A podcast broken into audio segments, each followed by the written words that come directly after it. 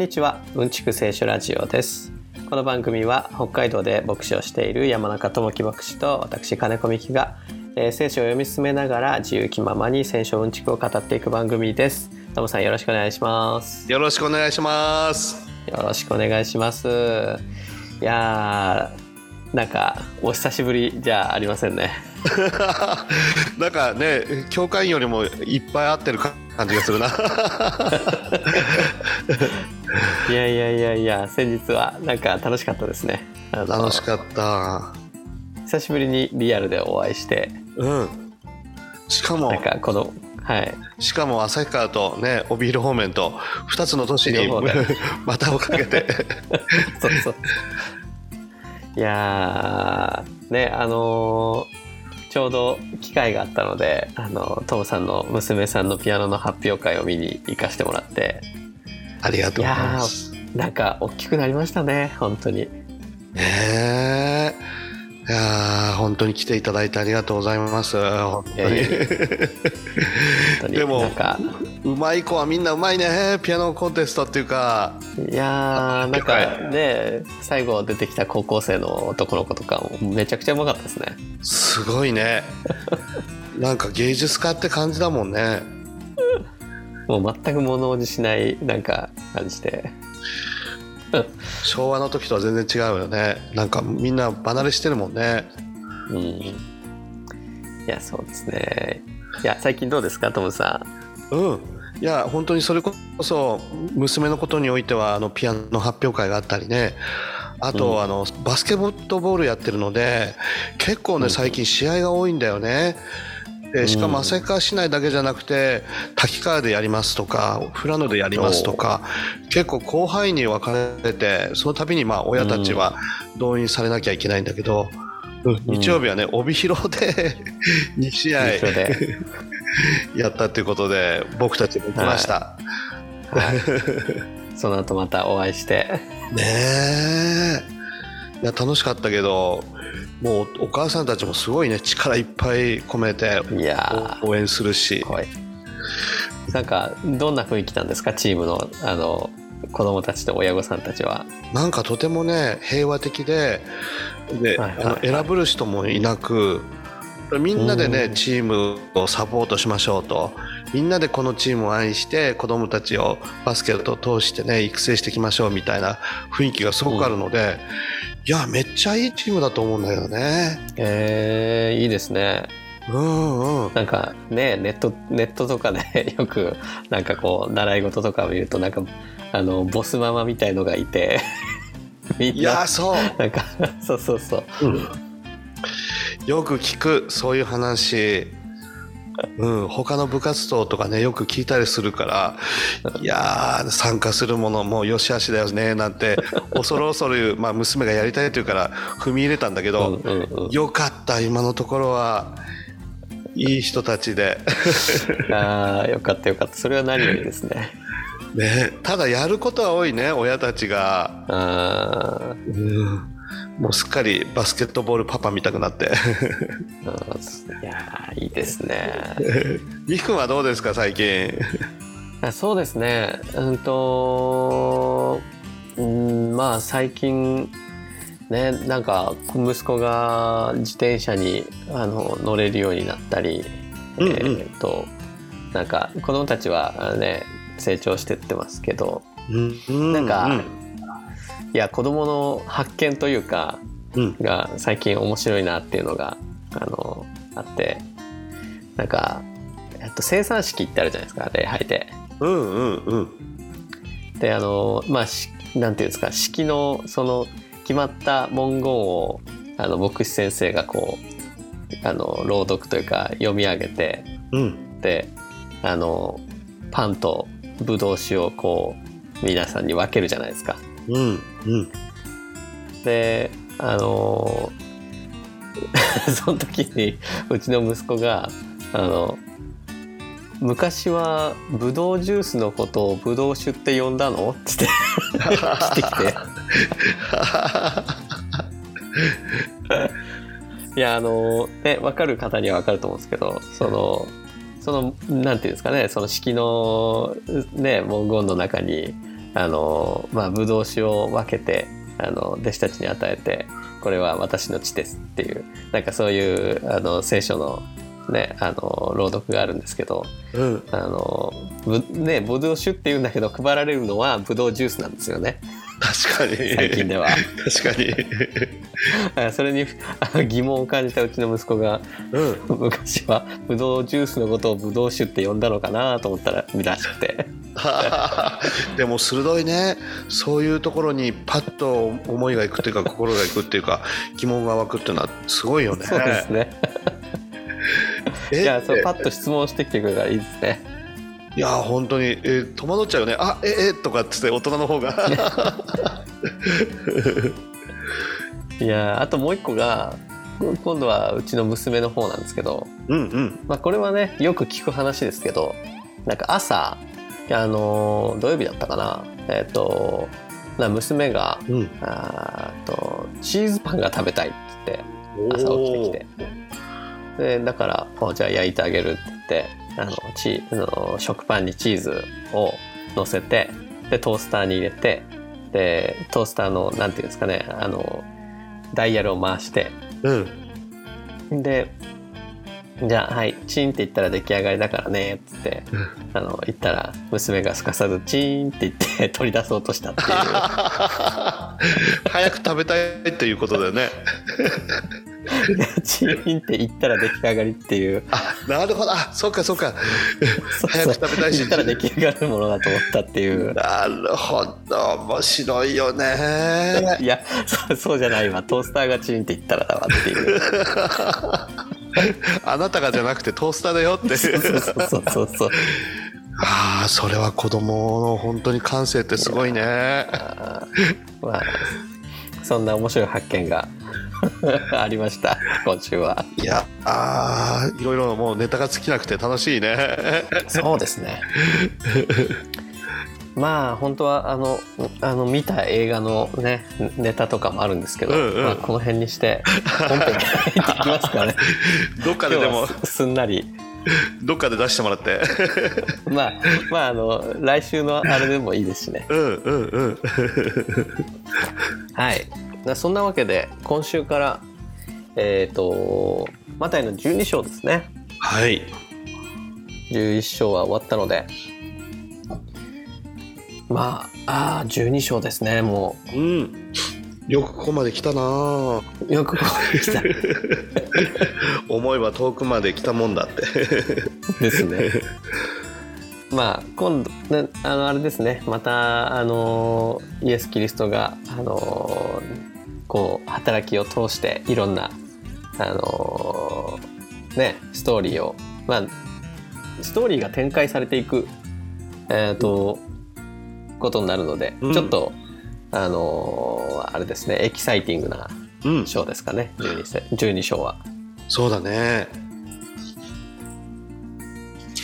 で早速読んでいきますね。はーい。今日はとりあえず8節まで読もうかな。はい。と思います。それでは、えーその頃イエスは安息日に麦畑を通られた弟子たちは空腹だったので穂を摘んで食べ始めた。するとパリサイ人たちがそれを見てイエスに言った。ご覧なさい。あなたの弟子たちが安息日にしてはならないことをしています。しかしイエスは言われた。ダビデと友の者たちが空腹になった時ダビデが何をしたかどのようにして神の家に入り祭司以外は自分も友の者たちも食べてはならない。臨在のパンを食べたのか読んだことがないのですか。また安息日に宮にいる祭司たちは安息日を怪我しても咎めえ咎をの免れるということを立法で読んだことがないのですか？あなた方に言いますがここに宮よりも大いなるものがあります。私が喜びとするのは真実の愛生贄生贄ではないといううとはどういう意味かを知っていたら言って知っていたらあなた方は咎のない者たちを不義に定めはしなかったでしょう、えー人の子は安息日の主です。うん。はい、うん。以上です。ありがとうございます。ーいつにも増してカミカミでしたけど。大丈夫大丈夫。大丈夫。ちょっとねあの夜中になってくると口が回らないですね。ね今日もいっぱい仕事したからねみきくんいや今日はねあの新篠津まで行ってきたんですよ。おおあれ新松津ってどこだっけ？えっ、と新篠津は江別からさらにちょっと北す、えー北東に進んだ岩見沢の、えー隣。そうだよね。だっていとか石狩の方だもんね。そうですそうめっです。ちゃ遠いとこまで行ったんじゃない？あの朝千歳のえー千歳まで行ってそこであの会社の人とちょっと落ち合って一緒に新ー篠津まで行って帰ってきました。すごい距離だな。車で行ったの？それとも電車で行って？車ではい。車で行きました。うわーすごい距離だよ。新篠津ってえー、あっちの石狩の方じゃないかなと思って。うわ遠い。いや初めて行きましたね新篠津本当？いやすごい。もう移動距離大移動してねえー帰ってきてお疲れのところありがとう、いやでもあの新篠津の思い出はとりあえずお昼にごちそうになったカツ丼が美味しかったっていうことですかね。本当。有名なのかなカツ丼が？いやわかんないです。全然わかんないけど。何が特産品なのかとか全然知らないんだけど。いやそうだよね。帯広はほら豚丼がすごく美味しいよね。ああ豚丼美味しいですね。うん炭焼きの豚丼。分厚いやつ。あれは美味しいねみんな人によってどこの店が美味しいっていうのが違うんですよね。確かに若干違うね。そう人によってはこう一品がいいとかあのねパンチョがいいとか柏がいいとか ね。みんなうんうん。皆さん推し推し店舗がありますね。そうだ。帯広でねバスケの試合した後に、まあ、子供たちちょっと小腹が空いたと思うから、まあ、ご褒美のおやつでも食べさせるっつって。でお母さんたちが豚丼買ってきたのよ。お子供たち一人に、まあ、大人が食べる分量の立派なその豚丼有名店の豚丼を買ってきて、みんな子供たちにプレゼントしてえいやすごいなお母さんたちって。っ てしかも有名店に行ってね、うん、何十人分か用意して。うん。羨ましいと思ったけどね 大人にはないそうね。大人にはないんだよね。しかもおやつっていうのがすごいね。そうおおやつぐらいって聞いてたんだけど、ね、食事じゃないみたいな。いや確かにいっぱい入ってた。いっぱい入ってた余るかなと思ったけどみんな食べられちゃった。しょうがないけど。美味しそうだった帯広の豚丼えーまあいや帯広はねお美味しいものが何でもありますね。あるね。野菜にしても何にしても、うん。そ、う。妻が言ってたんだけど野菜がめちゃくちゃ安いっつって。ああそうですね。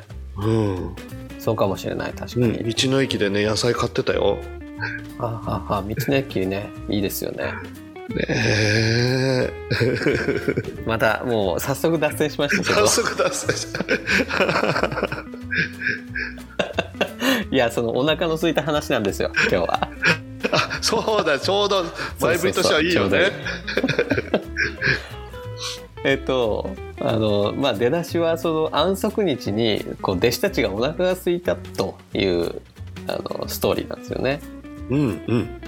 はいちなみに安息日ってこの頃あの、まあ、僕らは日曜日に礼拝に行きますけどうん。あの、まあ、この頃というか今でもそうなんだけどユダヤ教の安息日っていうのは何曜日ですか？うん、金曜日の夕方から始まってそして土曜日の夜までかな、そうですよね、うん。なんかその日付のか変更が僕らとちょっと違うから日没から日没に日が終わって新しい日になるってことですよね。そうだね。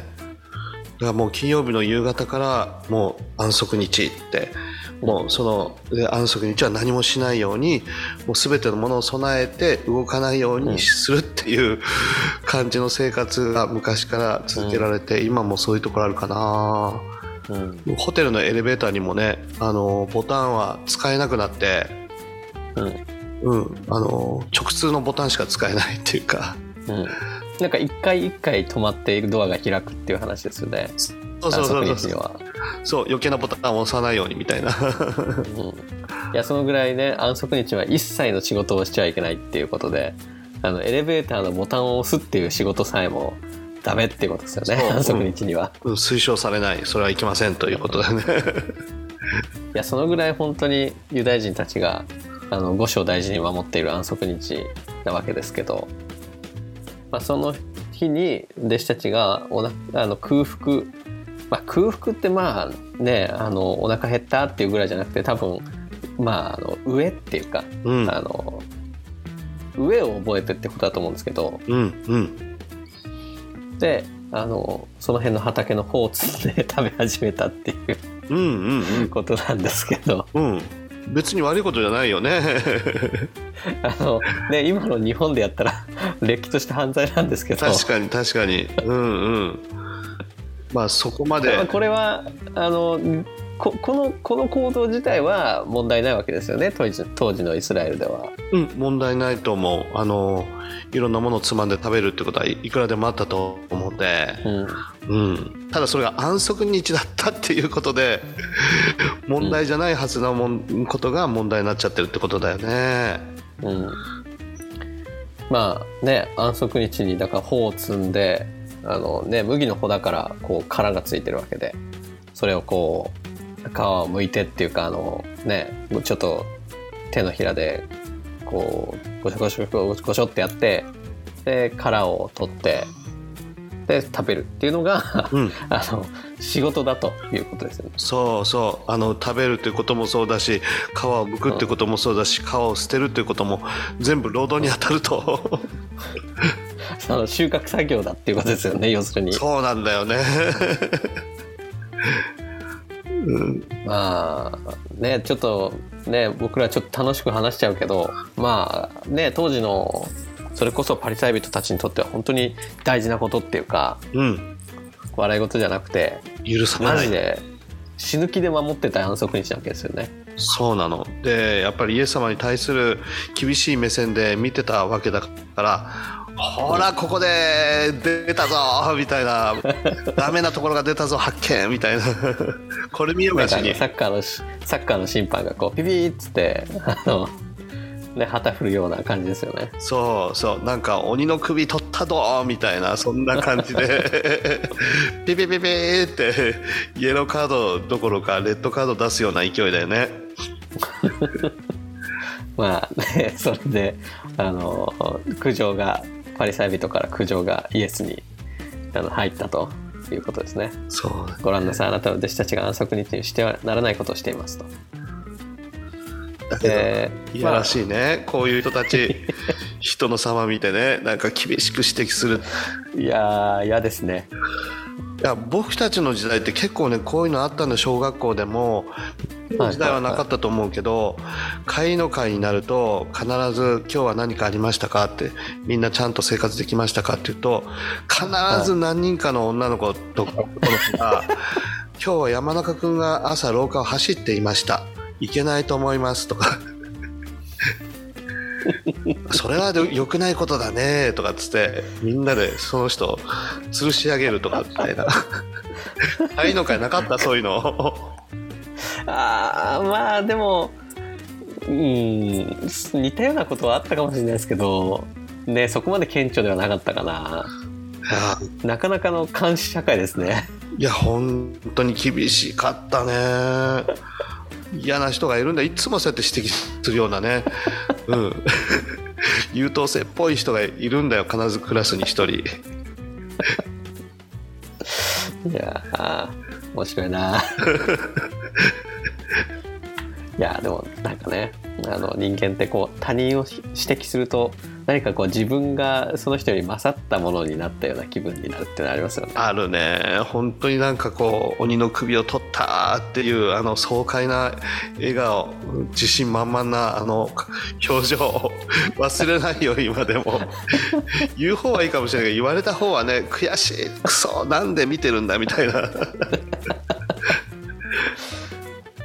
まあそんな そんなことで。あのででもイエスは反論するわけですよここで。うんそうだね。あのダビデのを引き合いに出してダビデの例え例えっていうか例ですね。うん。ダビデの例とあと祭司のあのに関する安息日の規定っていうことですかね。うんうん。2つの例を出してあのべ自己弁護というかあのじ弟子たちですけどうんの弁護をするっていうことですけどまずこのダビデの例ですけどあのダビデと友の者たちが空腹になった時ダビデが何をしたかどのようにして神の家に入り祭司以外は自分の友の者を食べてはならない臨在のパンを食べたのか読んだことがないのですかと。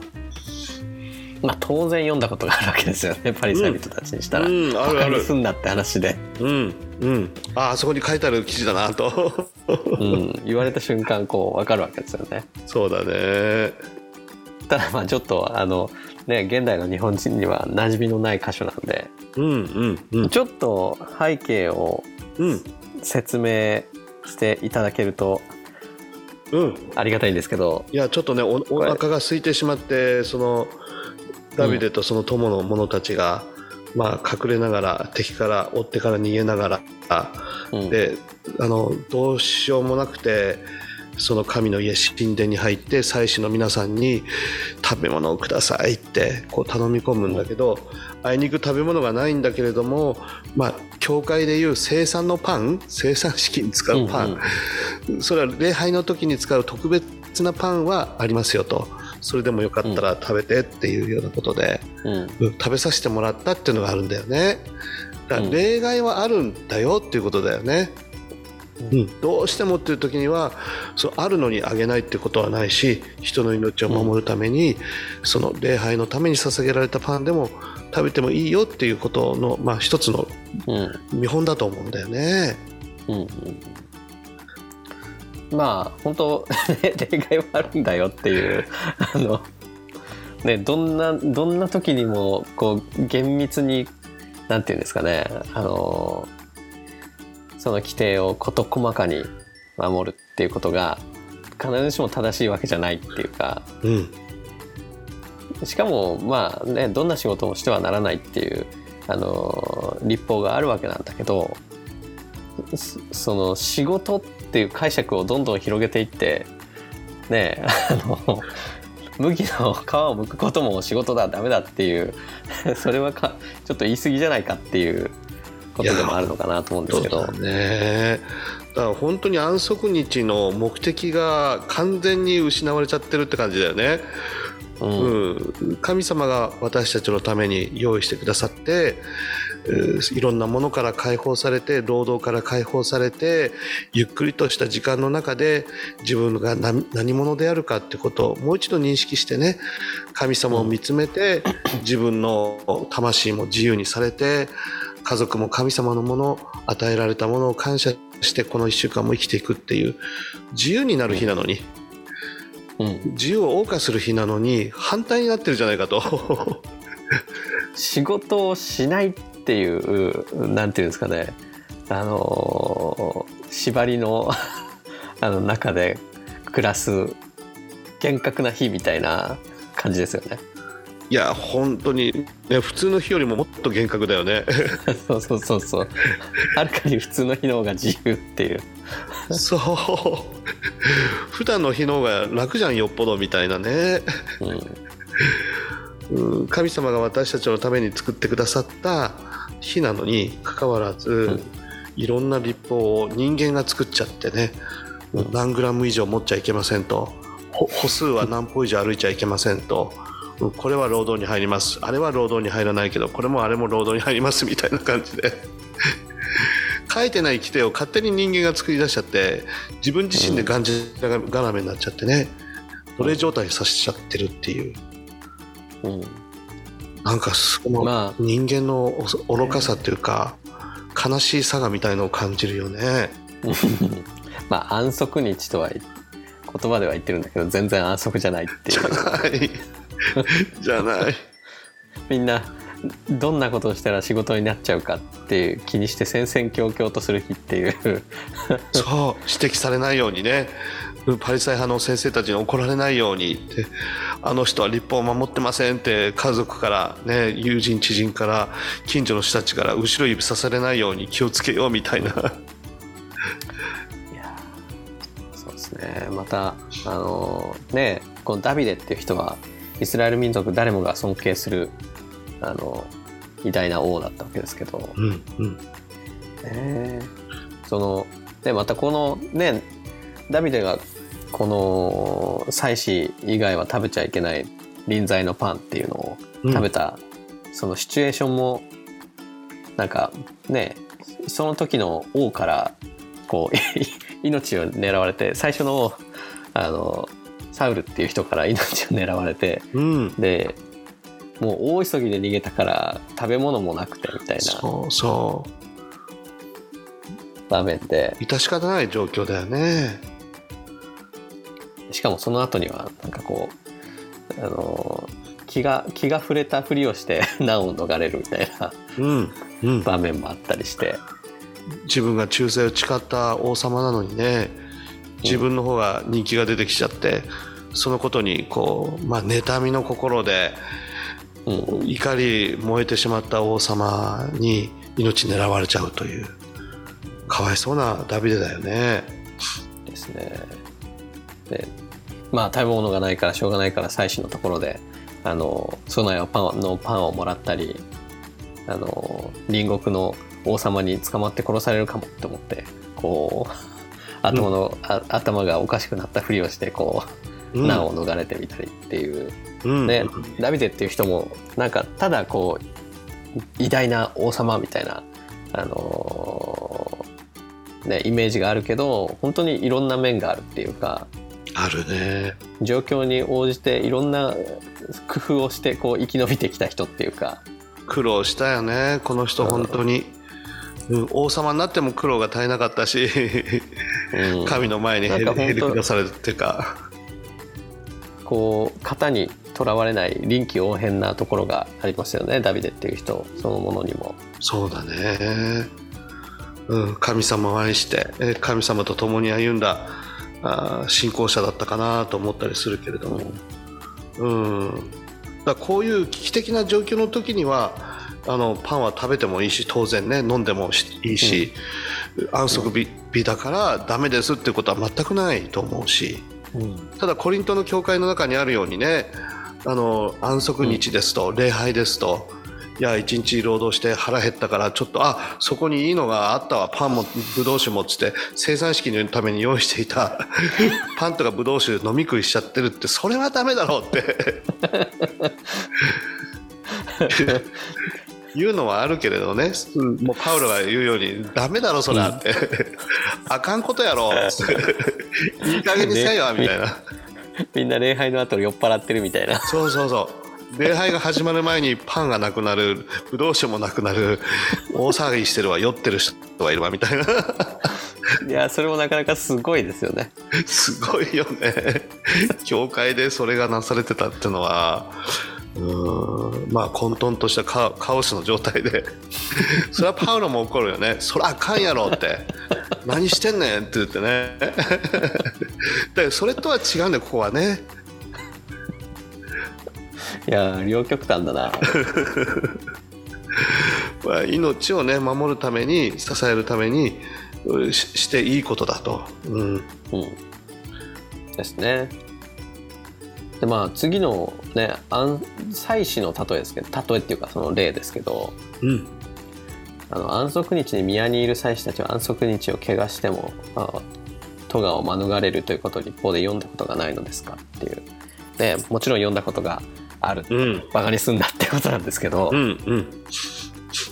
これはどういうことですかね？その安息日を汚すっていうのはうん、この民数記の28章のところちょっと読んでみようかこのあぜひぜひ、ね旧約聖書の前の方に書かれてるところかな。民数記の28章の9節10節。ね、はい。えーちょっと読んでみようかな。はいお願いします。安息日には傷のない1歳のオスの子羊2匹と穀物の捧げ物として油を混ぜた小麦粉10分の2エパとそれに添える注ぎの捧げ物これは安息日ごとの全焼の捧げ物でジョークの全焼の捧げ物とそれに添える注ぎの捧げ物に加えられると。はい。うん。捧げ物に対する規定だよね、ここはね。で、その安息日に怪我してるってことは、ここでは触れてないと思うんだけど、どうだろう？うん、うん、うん。もう一つのところ読んでみた方がいいのかな、これ。そうですね、うん、具体的なところが第一歴代の9章かな？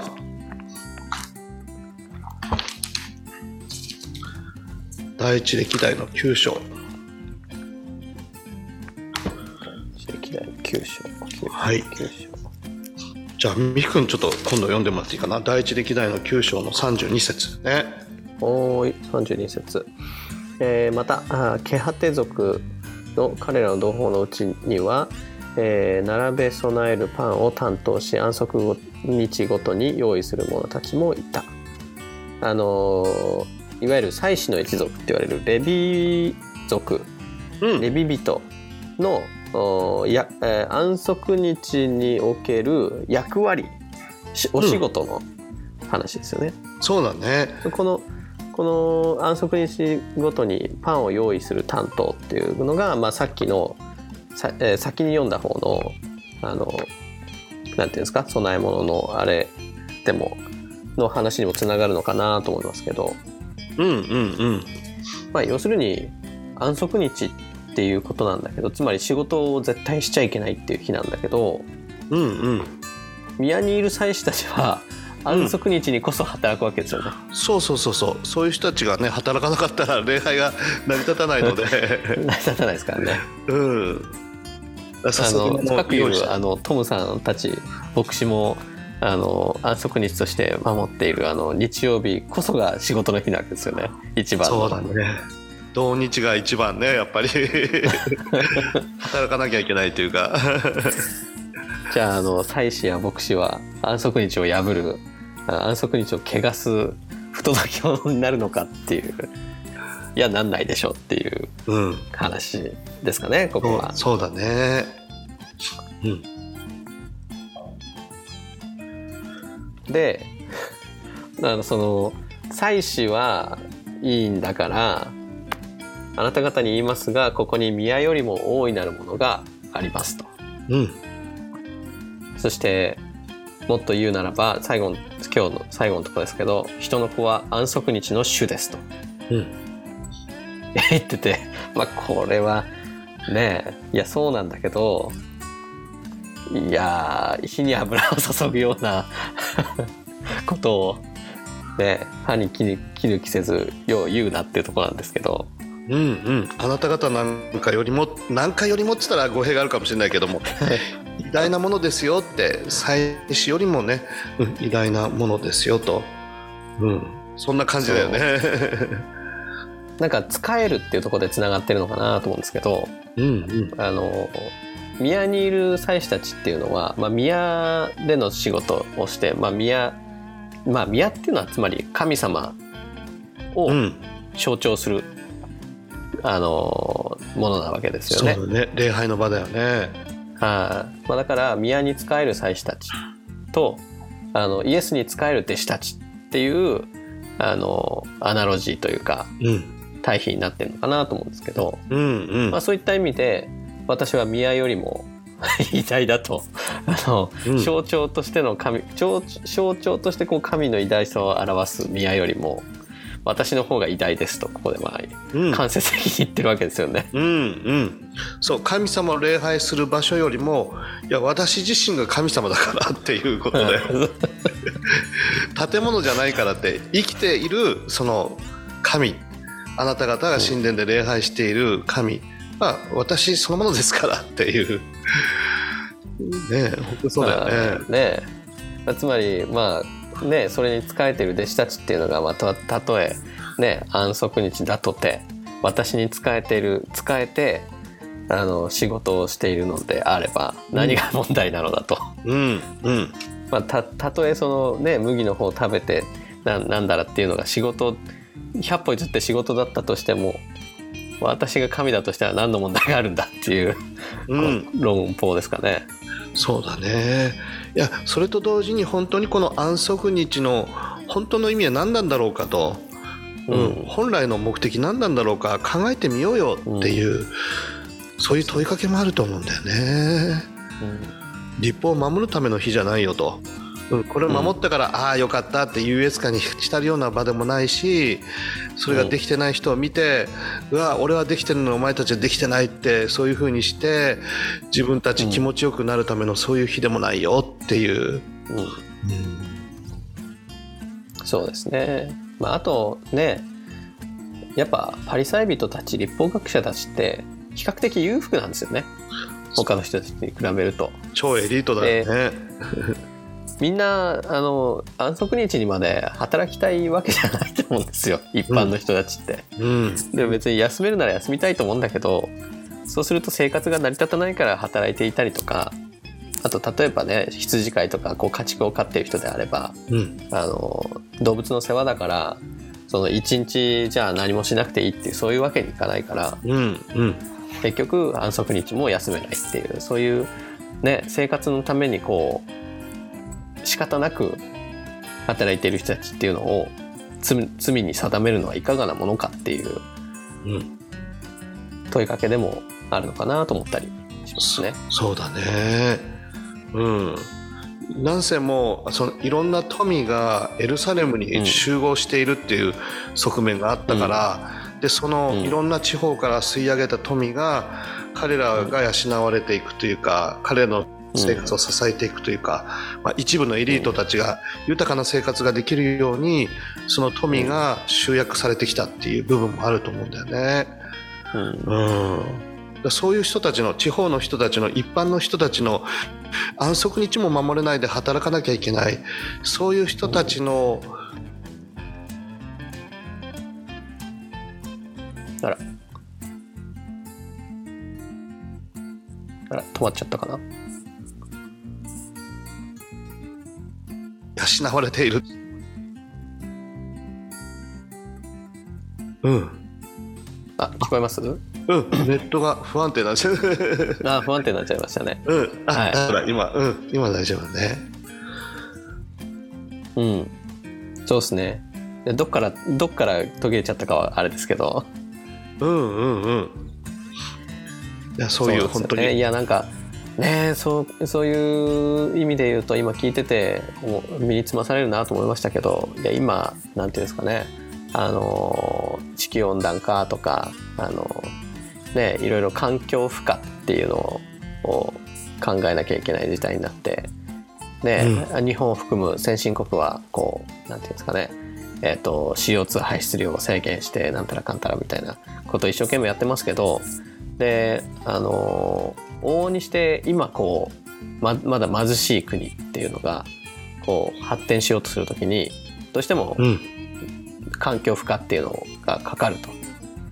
うん、でまあ散々こうね これまで地球を汚して発展してきた、ね、先進国がそういうね人たちにこれまではこうそのしわ寄せっていうのを寄せてきたんだけど、じゃあその人たちが発展するためにあのなんていうんですかね多少のまあそれでも先進国が出すのははるかより小さいんだけどあのねなんかこう環境汚染をしたりとかっていうのを、うん。こう頭ごなしにこうなんていうんですかね否定するっていうかうん。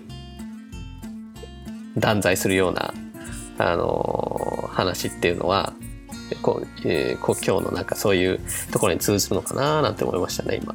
あるよね。いや、そういう本当に発展途上の皆さんの労働とか、そういうものを、あの、先進国は享受してね、そういうんううんうんものを享受して成長して、今の、まあ、豊かさがあるんだけど、全くそれを顧みないでっていうのがあるよね。そうですね。俺たちは豊かぜぜみたいなね、そういうのがあるけれど。それはおかしな間違ったやっぱり姿勢でだいぶそういうところの是正というのは出てきたと思うし不当労働でこうね吸い上げられたその労働によって作られたものは買わないようにしようなんていうのは最近ね、うん、少しずつ議論として出てきてるけどまだまだ足りない部分もあるよね。はい、そうですね。はい。まあということで先に行きますけど えー、まあ7節ですね。私が喜びとするのは真実の愛生贄ではないとはどういう意味なのかを知っていたらあなた方は咎のない者たちを不義に定めはしなかったでしょうということなんですけど、うん、この言葉はどこどこからの引用かな、うん、7節。ホセア書の6章。ホセア書。うん。うん。いやなんか前にもここはこの言葉は取り上げたような気がするんですけど。そうだね。うん。イエス様が結構愛している言葉の一つかな、うん。そうですね。いやねあのまあ聖書のねあのメッセージっていうのがどうしてもこう聖書の厚みっていうかページ数から言うと、うん、いろんな規定旧約聖書にはいろんな規定やあのがいろいろ書いてあって、うん、あのそこに目が止まってしまうんですけどまあそのそれが定められてる意味っていうかねを考えるとっていうかまあそそれをこう見失いがちっていうことですよね。そうだね。だから礼拝の時なんかも生贄を捧げたらいいやと、うん、これを捧げてるから規定通りやってるから立法を守ってるからそれでいいや。っていやそうじゃないと。うん。神様に対する愛の具体的な表し方が生贄であってね。生贄を捧げたらそれでいいんだと、そういうことじゃないと。立法を守ってるからそれでいいんだ。ではなくてまず神様をこう礼拝する愛する真実な心を私は求めてるよっていう神様のメッセージだよね。うん、いやでも ねこれは案外難しいですよね。うんなんかこう決まりってあるとこう判断しまあ判断しやすいからこその決まりなんだけどあるとこうその尺度でもってこう人や行動を測ることができるようになるじゃないですか。うんうんうん、でもねその何のための測りだったんだっけっていうのがボケがちだし、うん、そのね、この今日のところで言えばこう空腹っていうか、まあ、飢えをしのぐためにあの、まあ、安息日なんだけど 物を食べるそのね畑の麦を摘んで食べるっていうのがこれは罪なんだっけっていうことですよね。うんうん、そうだねなんかにその人間の、あのー、悪意というか、あのー、罪の性質っていうものから起こっているものなんだっけっていう。うん、うん、ついつい本質を忘れてしまうっていうかねあれ何が一番大切なんだっけって忘れてしまって、うん、違った方向に行っちゃいやすいっていうかね、まあ、だから立法入れ物っていうふうに例えると入れ物があるからその中にいろんないいものが入ってくるんだよね。うん、入れ物がなかったらもうただ恵みがダダ漏れで 全然とどまらないし、どっか行っちゃうみたいな。そういう部分ってあると思うんだよね、ちゃんとしたその枠組みがあるからそこに恵みがとどまっていく。神様の祝福がとどまっていく、うん、いや何でももう立法も何もいらない好きなようにやったらいいですよって。神様愛せればそれでいいんですよって、うん、いやそれはねちょっと恵みのダダ漏れ状態かなって。うん、だけどやっぱり入れ物は入れ物だから入れ物が中心じゃない、うん、そのバランスがなかなか難しいよね。難しいですねいやなんか本当あのじゃあなんで いやイエス・キリストはこうやってある意味でこう立法を事細かに守ることを否定するようなことを言いながらじゃあなんでそれを定めたんだよっていうあのツッコミがありそうなところなんですけど、うん、でも確かに立法がなかったらって考えるとその決まりがなかったらって考えるとやっぱ無法地帯になっちゃうんですよね、うん、もう映画みたいね。なんかあったよね。そういう無法地帯みたいな映画がなんだろう。無法地帯。無法地帯。なんかありましたっけ？ねいや本当にもう混沌としちゃってそれこそ収拾がつかないっていう状態になっちゃうよね、うん。そうなんですよね。恵みなんだけど恵みも感じられない。うん。一体何なのかわからない。ただ欲望のままに生きていくみたいなそういうカオスな世界が広がっちゃうよね。立法がないと、うん。確まあ最後のもうとこですけどまあさっきも紹介しましたけど、まあ、人の子は安息日の主ですと。いうことで今回は締めくくっているわけですけど。うん。まああのパリサイ人たちからしたら超問題発言で。これはつまり「私は神です」って言ってるの同義なわけですよね彼らにとったら。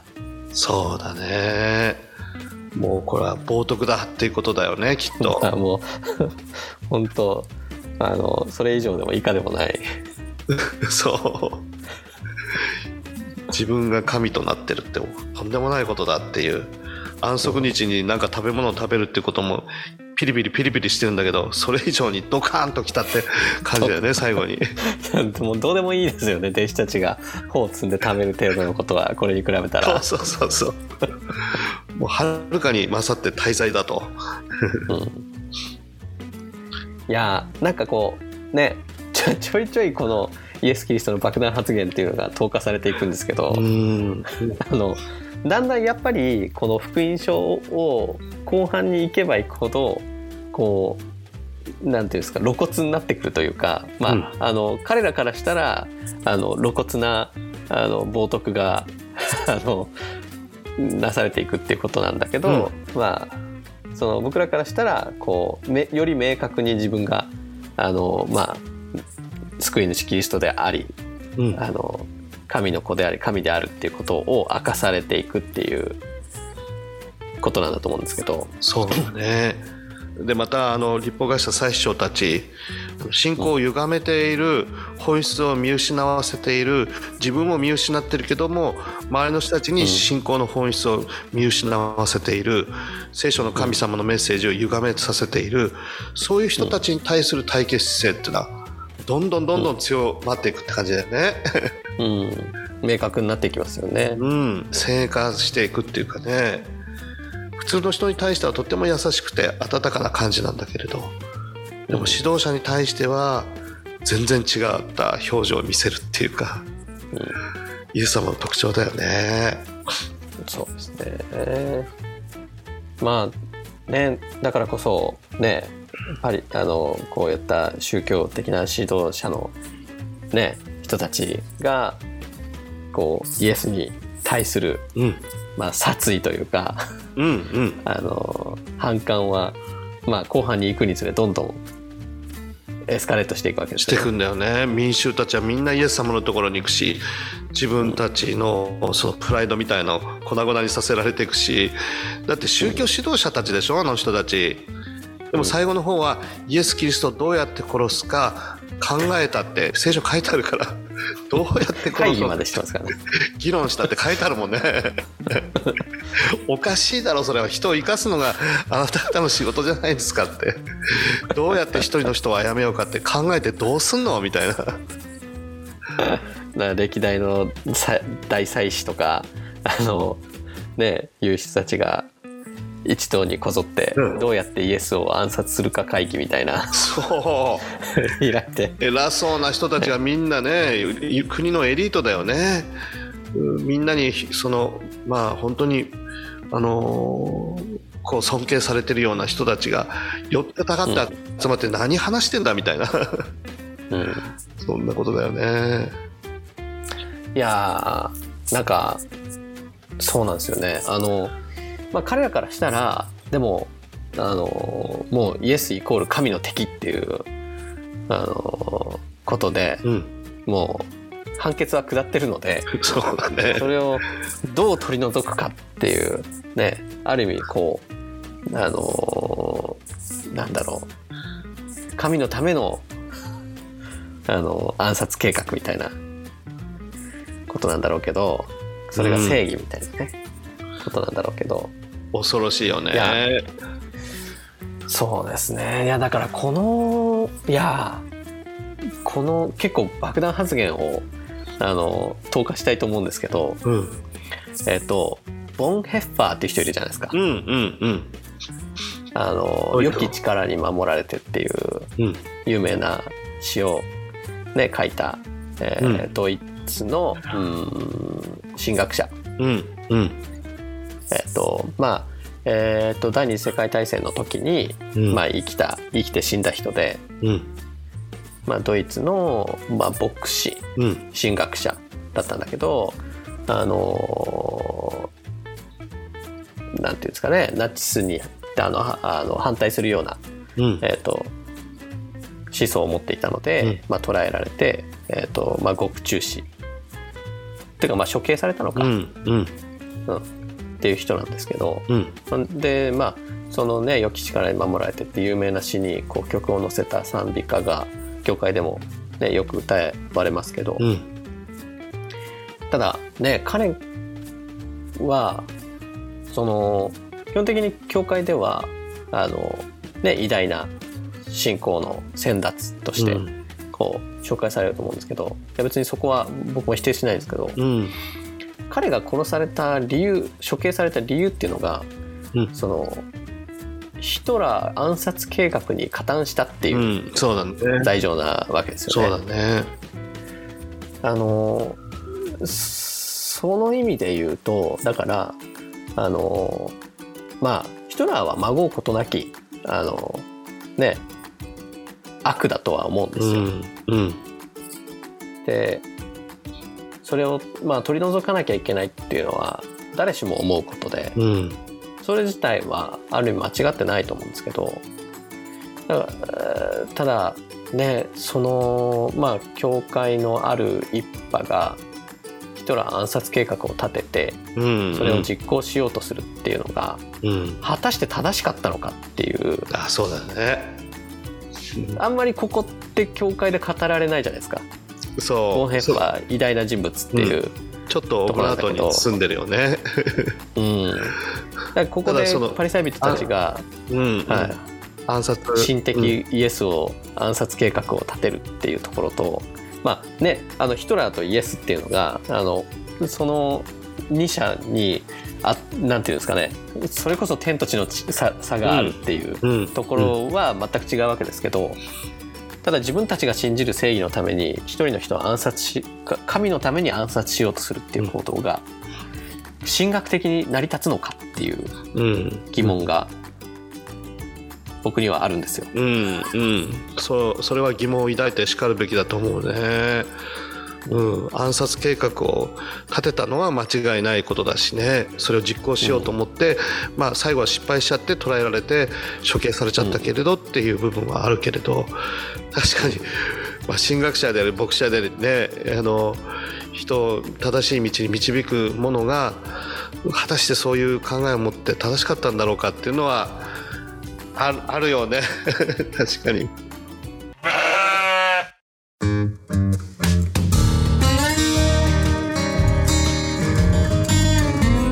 まあすね、偉大な神学者であの神の人っていうのは間違いないことだし、うんボンヘッファーが。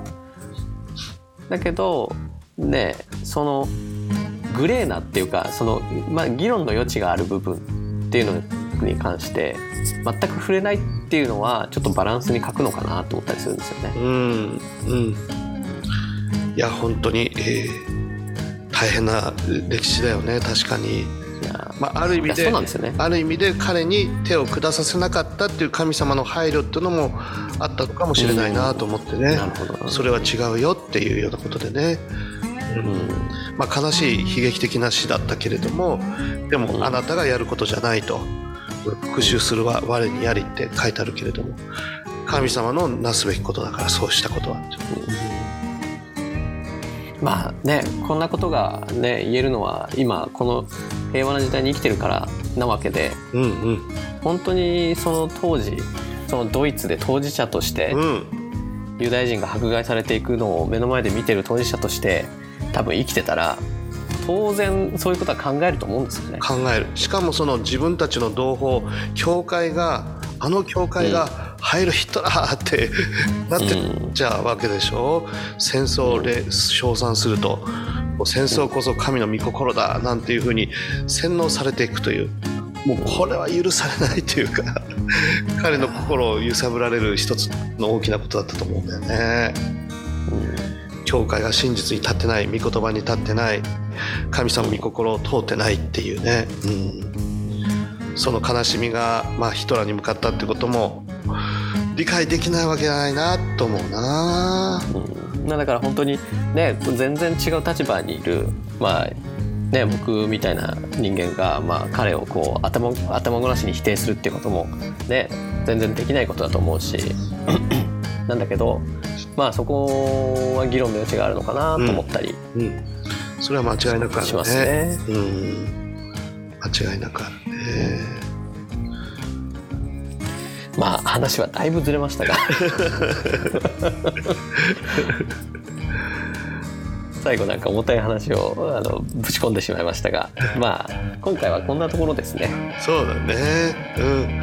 安息日は皆さんのために神様が用意してくださった素晴らしい日ですよっていうのは申し上げていきたいよね、うん、そうですねまあそんなわけで今週はこんなところにしておきますか。うんうん。はい。じゃあ最後締めお願いします。はい。